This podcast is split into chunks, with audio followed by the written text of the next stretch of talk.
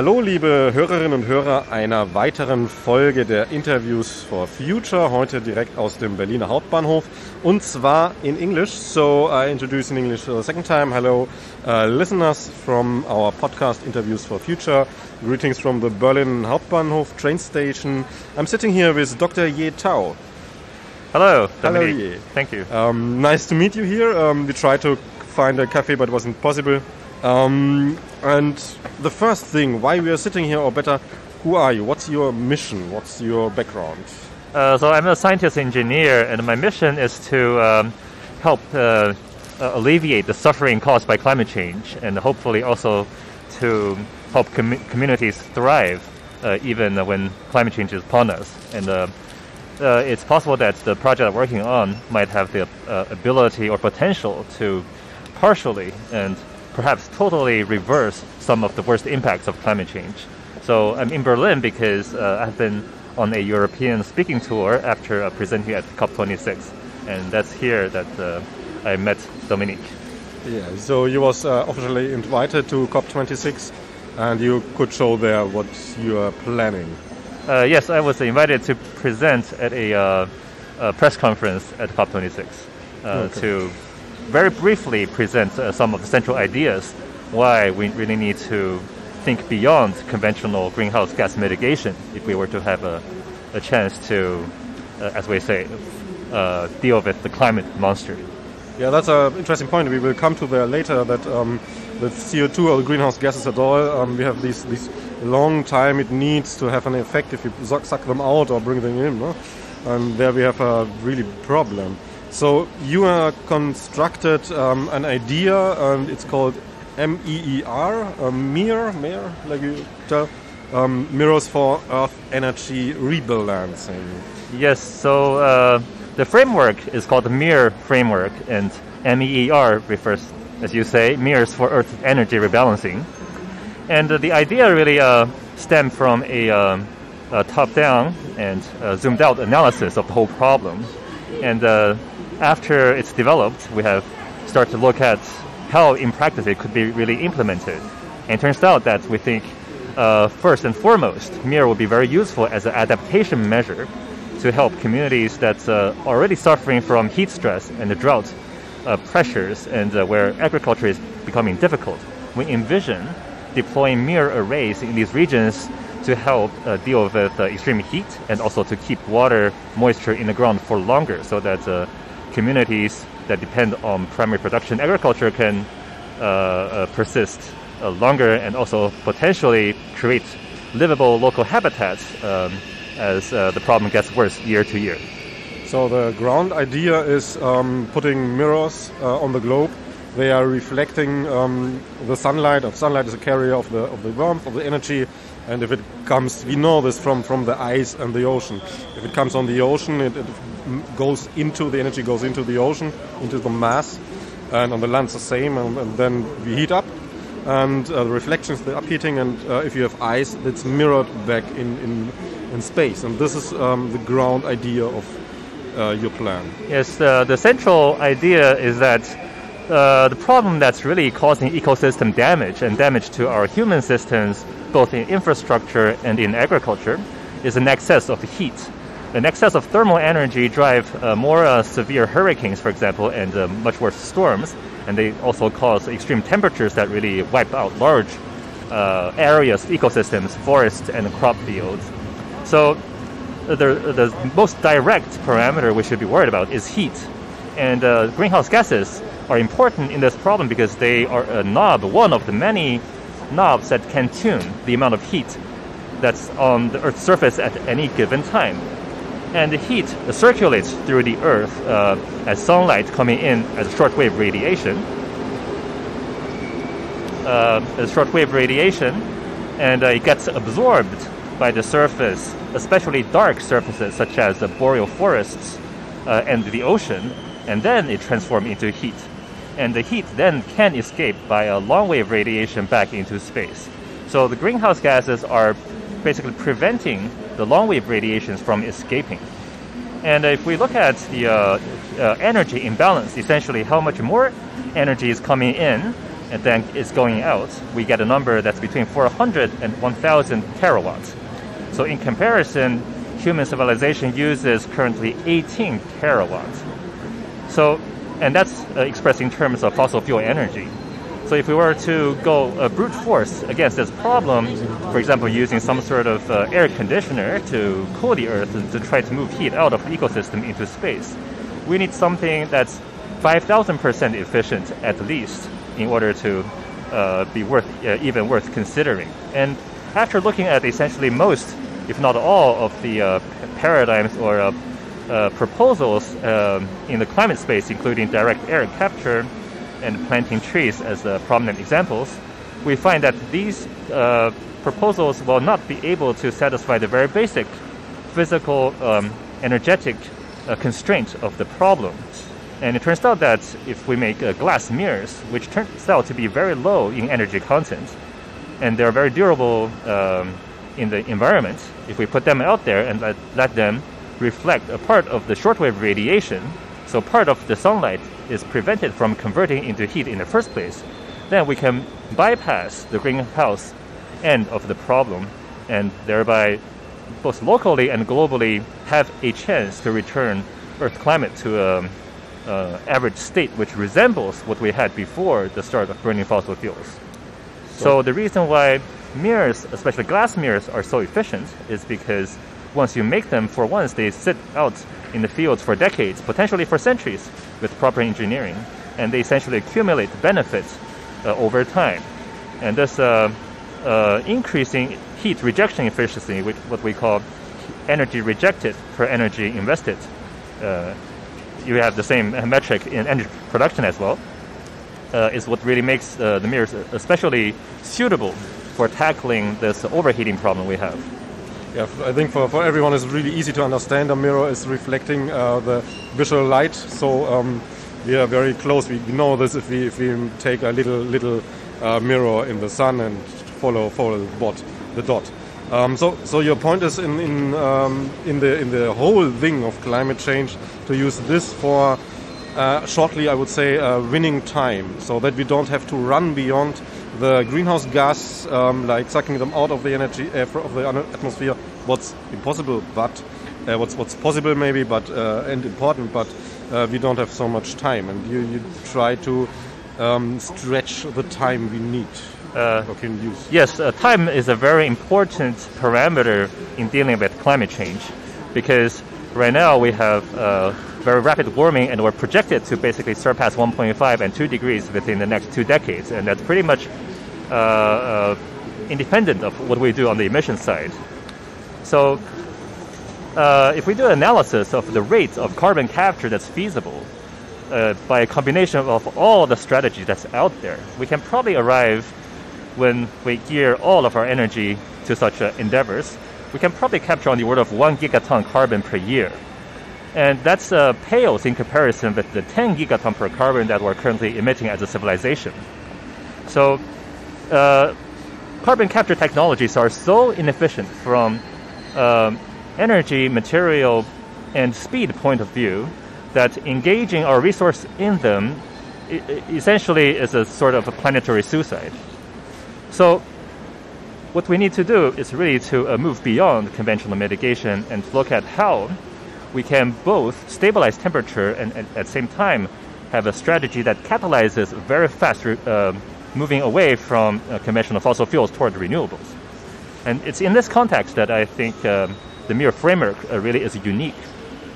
So mirrors, as we mentioned, as Dominique mentioned, are nothing but tools that can channel sunlight uh, kids with a mirror will play with them under you know, a very sunny day. So they are essentially like your copper wires that channels electrical energy. So if you have uh, the mirrors to manipulate the incoming sunlight, which is, by the way, the ultimate form or source of renewable energies, then we can obviously leverage them to enhance a range of renewable energy technologies that are either existing or are in development, some of which are uh, taking place uh, within our framework.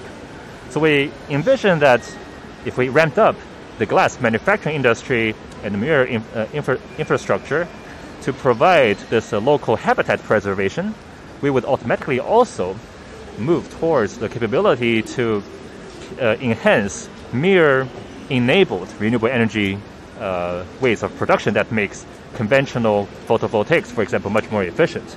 And there are scheme, many schemes to do that, uh, and your imagination is the limit. So I think there's sort of a snowballing effect um, where we at the same time buy time by lowering temperature and catalyze a renewable transition is what's needed to really deal with this uh, wicked problem that's climate change, which um, if left, uh, uh, if we were to do nothing, we have on the order of one to two decades of uh, something that resembles uh, current civilization. And so on the other side, uh, how, how fine you can, can manipulate the temperature with the, with the mirrors because um, it's in, in the end it's a kind kind of, of um, how it is called um, yeah, you, you grab into into into the system into the really really system. So it's a deep grab into. I would say a, a negative example would be um, using chemicals to wash out uh, the CO2 so uh, it's a kind of geo engineering um, or close to this. But on this side, uh, how you can you have the fast action, reaction from the sunlight from the heat. On the other side, uh, it's the same that you have the fast reaction possibility for humanity if we see okay, it's too much or too less of, of mirroring at this moment for the next, let's say, three years. Mm -hmm. Yes, you uh, hit a very important point, which is uh, uh, on the uh, on the one hand how um, stable these structures are and how tunable they are, and whether we can uh, change the implementation pattern and also where they are uh, instantly. So, uh, as one example, the current most simple design we have is nothing but a uh, square piece of glass mirror uh, on top of a uh, glass rod. And this device can be very freely rotated, even just by one person, say 180 degrees. And because for many locations in, let's say, the northern hemisphere, uh, the mirrors are inclined by say 20 30 degrees uh, towards the sun. If you just turn them 180 degrees you essentially face the mirror away from the sun and thereby essentially shutting out their uh, global cooling uh, impact. So the device is very easy uh, you know to tune in the field even in their most uh, rudimentary of implementations and uh, it's, uh, you, you, talked a few times from regions about regions, regions and regions. So if, if uh, imagine maybe we have a, a field of, of, of uh, mirrors in, in a, in, a, region, let's say we're here in Berlin, around of Berlin. So um, we have a heat wave in Berlin. Um, how is it, how, how regional is this effect of the mirrors around Berlin? Is it an effect that goes uh, through complete Europe, or is it an effect uh, very close only to Berlin? How Precisely. Yeah, that's a very good question. But before addressing that, I would like to return to one point that I think I missed before, which is the uh, the speed at which these uh, uh, technologies work. So we we have a preliminary data uh, coming from uh, 2021 that demonstrates that cooling is essentially instantaneous. So we measured uh, the impact of mirror a, small mirror array on soil temperature, and we noticed that essentially during the same day, with maybe a lag of a few tens of minutes, you can register very pronounced the cooling of soil at say 10 centimeter depth up to about 5 degrees Celsius. Then that's very substantial and uh, in most uh, heat wave cases would essentially uh, prevent damage to the root system of plants. We are in the process of uh, also uh, doing a much larger scale experiment this coming summer that not only look at soil temperature uh, impacts but also air temperature impact. So air temperature impact is becomes interesting because uh, air moves around very quickly, and you can imagine that with a very small field, you might not be able to measure much of a difference.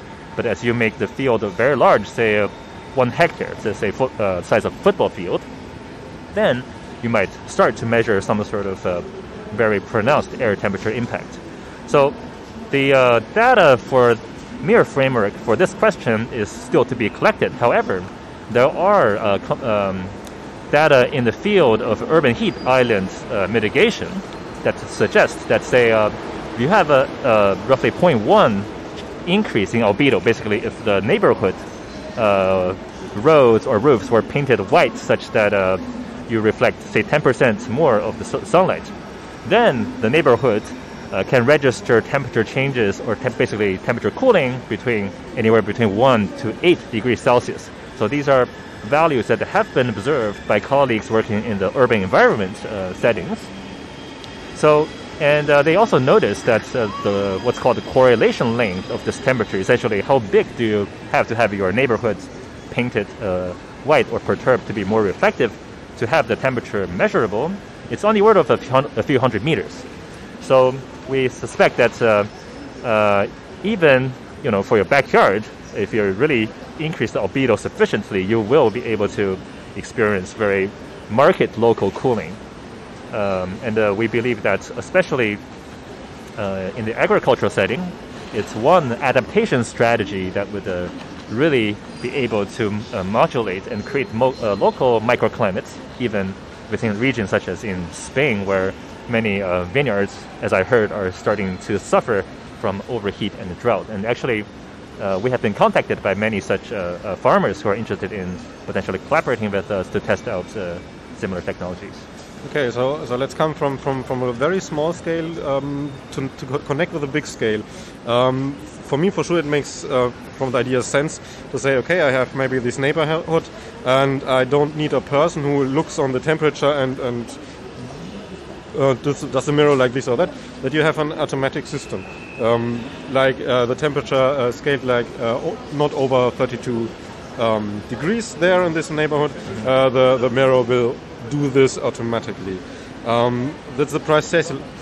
Is it is it an, uh, how, does it if you, if I connect this in my mind with with a worldwide web, with a worldwide connection and measuring and so on, um, so that it's a bit possible to um, how to say it to to to um, to put the the cooling spots so precisely and over the globe connected that you can stop a wave maybe that comes from the ocean. A heat wave comes from the ocean, will come to, to fields, and it comes from with wind. That you can bring there much more coolness. That it, you know what I mean? Uh, I Or think you have a a, too much science fiction. that, that's a that's what I was gonna say. It's Okay. a very impressive uh, imagination that you have, Dominique. Um, so I think uh, let's start from the small scale. Certainly, like uh, application within urban environments, especially say somewhere in the wealthy Mi- Middle Eastern countries, they make sense to have really um, controllable and uh, uh, mirror arrays that can be uh, modulated on demand according to local uh, temperature and energy needs. Because essentially, when you want to do that, you either have to motorize them, but put them onto rotation axes, or to have them controllable uh, based on some sort of electrochromic or um, electro uh, uh, mechanical uh, switches. So those systems consume some energy and they're more prone to failure. But in the context of you know high-end urban applications, that might be justified because otherwise people would be putting in um, traditional air conditionings, which actually exacerbates the heating problem because you have to, in in the net process, uh, dissipate the electricity. So in the long term and sometimes in short run, you make problems worse overall or at another location. Uh, so about scaling up to the global uh, level in order to have a beneficiary climate impact, I think it would be very difficult in terms of uh, infrastructure to have the global uh, average temperature cooling infrastructure be tunable on demand at the, the click of a switch or command. Um, however, uh, if your goal is to say um, protect certain cities or populated regions from the worst impacts of hurricanes or wildfires, it's possible to really have a co- high concentration of uh, these static passive mirrors in the vicinity, such that any uh, heat transport, either through the air or through the water, can have the time to dissipate into space as uh, you know the fluid flows towards your urban centers. So it's certainly possible, and these things are projects that need to be really tested. For example, floating mirror arrays in uh, uh, uh, off the coast of uh, Florida uh, per- perhaps could at least attenuate uh, some of the uh, energy that's feeding into hurricanes. It, it's uh, something that needs to be tested. Okay, but at the moment, a kind of science fiction. Yes, at the moment, because uh, I think more urgent uh, needs are really to safeguard agriculture and to keep people comfortable and not, you know, uh, suffer from uh, extreme heat waves where wet bulb temperature goes up about 40 degrees. Yeah. Um, there comes a bit. If, if I first heard about this, I've seen okay mirrors, and their their automatic idea maybe not not senseful, but um, imaginatory. Um, it comes as why not um, combining it with uh, solar modules so that you reflect only a part of the of the energy, and the other part you can use directly. You can use so that you have the double effect and uh, less um, CO2 and, and other gases because you take the energy from there and you have the reflection, or is it? Yeah, that's a very good question, and actually we uh, uh, think a lot about these questions. So my background is um, in nano fabrication, mechanical engineering, and uh, we essentially come from the energy field. So energy production uh, is basically at the center uh, of our thinking. Except that uh, right now I have to emphasize that energy production problem and the climate problem have become two separate problems because of our inaction over the past three decades. that's manifested by the fact that um, the heat imbalance that's causing global warming is uh, 50 times larger than the total energy consumption of the world in terms of fossil fuel energy. In terms of uh, electrical energy, it's like 500 times. So it's not the same problem anymore.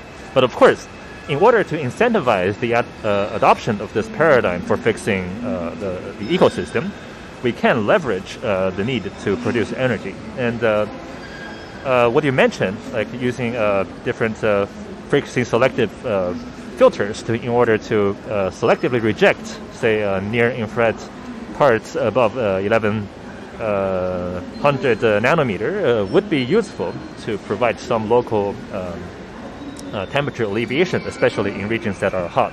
In regions like Germany, I don't think that currently makes too much sense because uh, the extra local heating might provide some minor local benefit. Though I, I think it's a um, amount of energy that's rather uh, small and um, not really measurable on a local scale. However, if um, I mean, the, the, problem also is the cost uh, for implementing this extra reflective layer and to make the wavelength selective.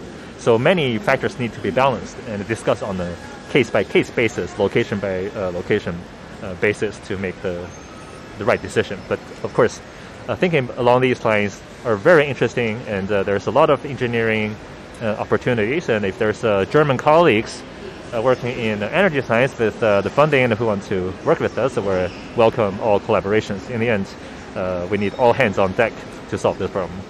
So I see you are, you are not focused on bringing exactly your idea on the plan and on the reality. That's an, an idea of an open how to, to bring it here and there with individual, individual tunings. And um, the ground idea for sure is the reflection. Um, but it's not um, to say, hey, stop, it's only the reflection. If there's a positive effect with other things, um, why not? So. Yes, yes. Uh, the problem is so big that we have to leverage uh, all uh, collaborative and uh, complementary techniques, and we have to work with, everybody. So everybody, uh, even competitors, we regard them as uh, colleagues who can produce, who can encourage us to think and better and to you know, there's always things that we miss yeah. in, in uh, developing a new ski, uh, new scheme, a new framework. Yeah, in the end, science open yes. for. Yes, yes. Um, how it is, uh, uh, there's, yeah, another point of bringing those things to reality. If we all would follow the science, we don't have these problems today, but we don't do. Um, then we have the problem how to, to show the people if it's easy or not, if it's useful or not. Um, is this uh, um, an idea that easily could work? Maybe you have a city of uh, 300, uh, 400,000 citizens, or maybe less, and to, to build it only one of these kinds here, there, and to show it's in this area working. Maybe in a heatwave area where you see, okay, the heatwave around in the in the, in the bigger environment um, is region is, is high, but there it's a few temperatures lower, a few degrees lower. To bring out a uh, yeah, not to start with a complete world because the money and you know how it is like. To, to start with a with an example. Is this a um, sensible way? Yeah, a demonstration experiment uh, on that scale would be wonderful.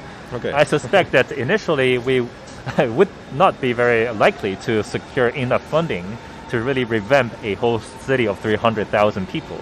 Uh, probably for, uh, you know, uh, are lucky and to attract some funding, maybe a village of um, uh, 3,000, that, that's completely feasible and uh, wouldn't really cost that, mu- that much money to really revamp the village. Okay. Yeah. So um, let's take the a village from 3000. Uh, you have a good area around, maybe a few hills around, so that uh, the wind is not so much effect, and so on. Um, if there comes a village and say, "Hey, let's go," um, what kind of amount of money is needed? What what um, what is the part of the village has to think about? Okay, uh, that's a very good question. So uh, we'll give the example of a uh, ongoing project we're trying to implement. So uh, there is a um, uh, one of our team members uh, who owns a um, apartment building in California, very, very, close to um, San Francisco, and it gets really hot in the summers, and it's getting hotter and hotter, and it's becoming almost impossible to live on the top floor because of heating of the roof.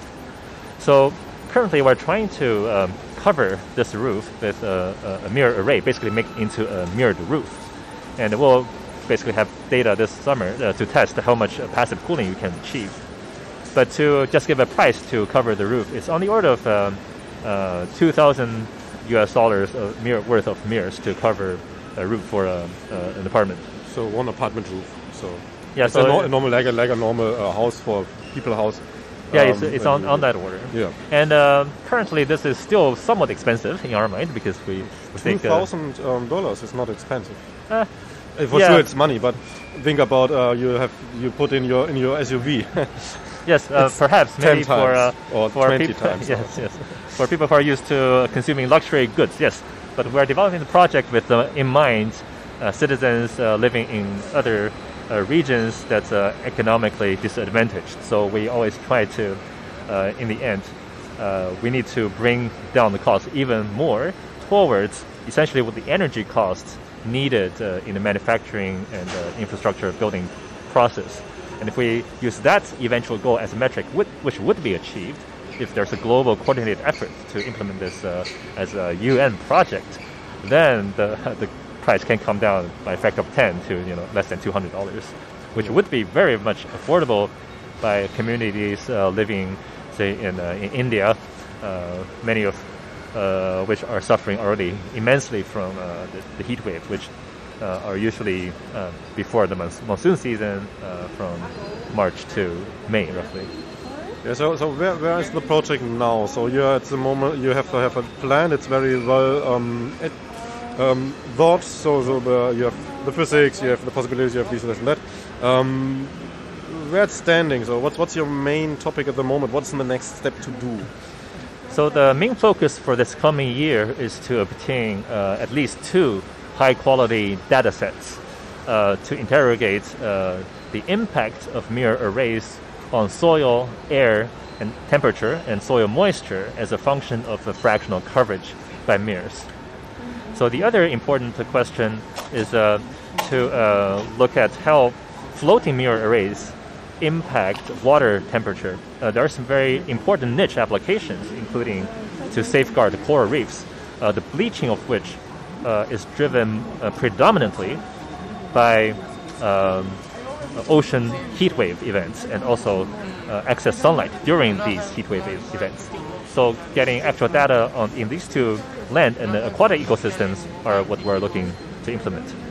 And uh, there is a very uh, easy application for floating mirror arrays uh, in the urban setting, which is to prevent water evaporation from reservoirs, um, both uh, for drinking purposes and also for pumped hydro. And uh, uh, this way you can provide both local cooling, in the end global cooling benefit, but also local um, energy saving um, and water saving benefits. Yeah, and what you say, it's saving room to live in. That's right. the rooftop in the end. Um, you have the the, the effect in in, in uh, solar fields that it's very good for, for environment. You have the plants, you have the insects, because you have the, the real hot sun on the on the spots where not the solar play, um, panel, and you have these shadow spaces like trees gave before. Mm-hmm. Um, is this uh, kind of similar to you? So, so how big is if you have an area of, of mirrors? How big is one mirror? What's what where you are on this? Uh, so the, the size of mirror depends on your particular uh, application. Uh, so if the field is essentially just for global cooling purposes in combination with uh, agriculture, they are about 60 by 60 centimeter uh, per mirror in the current in the current model, and we put them up between half to one meter height. And at this height, they give a very good uniform cooling of the, the ground under underneath. And you can space them out uh, on, in one dimension uh, by like two to three meters, and uh, the, the shadow extends into those regions, and overall you have very, more or less very uniform cooling. And uh, two to three meter spacing is uh, sufficient for both uh, human operators or farmers and also some small scale machine instruments in the farming so a kind of uh, perfect um, combination would be you have a field of, of uh, maybe apple trees, you have a field directly on the side of this field where, where you have the bees, and where you have the bees you have the mirrors. So uh, uh. you have the cooling down of the area where the apple trees are included. Yes, yes. Maybe it's a circle around, and in the middle you have the, this field for the. Yeah, there's the many uh, design opportunities, uh, and if you look at industrial agriculture, uh, of orchards and uh, avocados and almonds, there's a lot of wasted space that's essentially open dirt. Those mm. locations, yes. if you put in mirrors, not only would uh, save water for the whole orchard, you would also promote uh, the growth of the uh, ecosystem like grass at least, and uh, provide much better habitat for insects and pollinators. That's for sure. So coming back to the question of solar PV, there's a great fascination and uh, with uh, energy production of with most people that we talk to, and that's for the right reason. They need to be uh, ramped up. I think uh, mirrors can really help PV um, in uh, providing, you know, uh, in large scale, cooler air into which to cool, because the efficiency of PV decreases when temperature of the panel increases, especially during the heat of the day. So if uh, co-implementation with the mirrors can uh, help cool the air temperature, that could provide uh, a cooling opportunity for the PV. Which so the effective of the of the PV is higher if it's uh, exactly yes, if so it's cold around. So. Yes, so it would be ah, a, yeah. Uh, a technology that's complementary to uh, photovoltaics. So the uh, combination of agrovoltaics and mirror-enabled sustainable agriculture could yield benefits for all three areas concerned. Also, like my uh, chessboard, you have the black is the mirrors, or the white is the mirrors, the black is, is the PV. That's right. And you have a space between. Um, from from the from from what money should this could be, what was your goal? Is it go making making um, private um, companies to, to, to bring out this, making more governments, or is it the the whole scale in the end that you are looking for?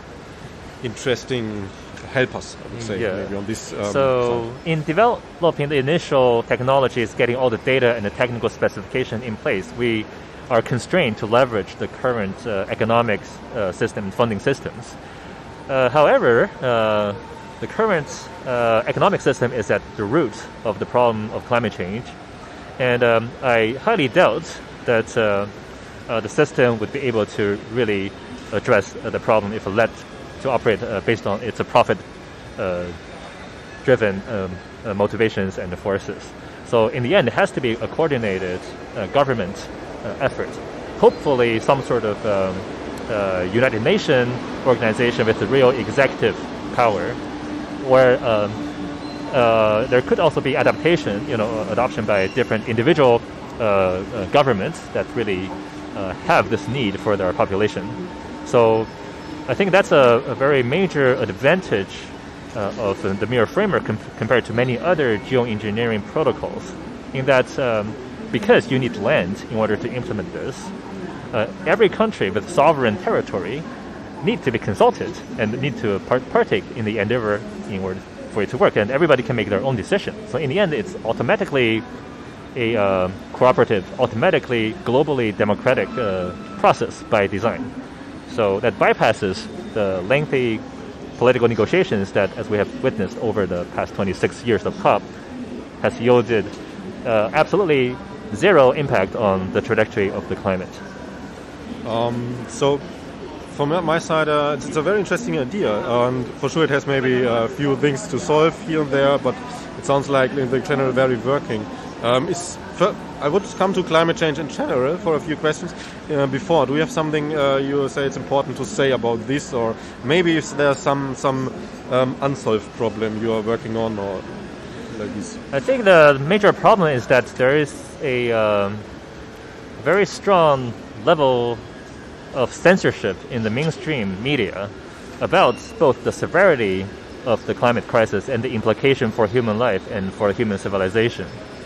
I think we're uh, brainwashed into thinking that somehow Homo sapiens were special, that we are here to last, to make great things, that we have hundreds to millions of years ahead of us. Yeah, in the in the way we think that we are made of God, um, to and the Earth is our present.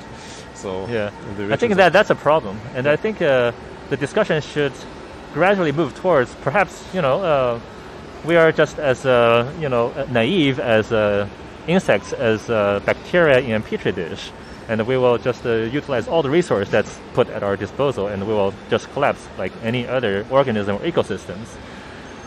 And if uh, one realizes or takes on this perspective, then um, at least people would be encouraged to think about meaning of life from very different angles and uh, to take different frames of reference. So I think that's the maybe the last thing I want to leave to the audience to think about. Okay, yeah, thanks. Um, one thing I want to ask because I asked this um, this year in every um, natural science um, interview, only to give the people outside a scale of, of view on it. Um, there's often in in in, in, uh, in the discussion is this 1.5 degree goal. Um, I would say anything from my side about this. I'm the interviewer, but the year 20, 2100. What do you think? What's what's uh, you think on what temperature we are? Uh, the that really depends on human because uh, human sure. action because uh, we are the, such a strong driver apparently of uh, global uh, uh, heat but let, let's include let's include for sure the physics and the technical goals and, and, and inventions that will come maybe. But let's include the functioning of human itse- himself. So we we've seen it and see it, and you know what I'm. Yes. Okay. Yeah. Sure. Uh, I think first of all, uh, technical inventions on the mitigation or carbon capture side will have uh, no measurable impact on the temperature trajectory by the end of the century. So that's uh, something we can uh, just neglect. So the only strategies that can have impact on temperature are solar radiation management uh, approaches, including MEER framework. And um, if let's say humans were somehow able to still survive this, if the civilization were still able to survive a temperature rise beyond the two degrees, uh, then perhaps would be um, up to four degrees Celsius, three or four. But I highly suspect that uh, based on a review of ecological literature, that uh, it's unlikely for human civilization to survive past much past two degrees Celsius rise in global average temperature. So either um we have, uh, uh, you know, uh, four degrees if somehow by magic we were able to survive, or uh, civilization collapses by the time average temperature goes above, say, 2.5, at which point we will lose uh, aerosol cooling benefit, which has hidden about another degree or so of a temperature rise. So uh, by that mechanism, we'll again arrive at about 3, 4 degrees. So that's a, a range that's likely, assuming there's no positive feedback loops in the Arctic, uh, in, the, in the methane hydrates, and many other uh, uh, forest ecosystem uh, changes, which uh, you know, and also cryosphere disappearance. So assume that there were no such feedbacks, then we'd be at uh, 3 or 4. But it's very likely that those will kick in as well, and we may be looking at past 4 or 5 degrees Celsius. That's very high, like- likely. Certainly not 2. There's no way to stay under 2 uh, before uh, 2050. Uh, so we will be at 2 degrees Celsius average, maybe a few years before that even. So we have to really focus to the problem is big. Yes, uh, Okay. problem is the heat, Yes. and uh, we need to focus on it because that's the only parameter that we have the energy and the material to deal with. Greenhouse gases are not out of question, and they should be uh, discouraged. Okay, then if you have something else, but I think it was a good point. So Yeah. I'd say thank you for this interview. Yeah, thank you for invitation.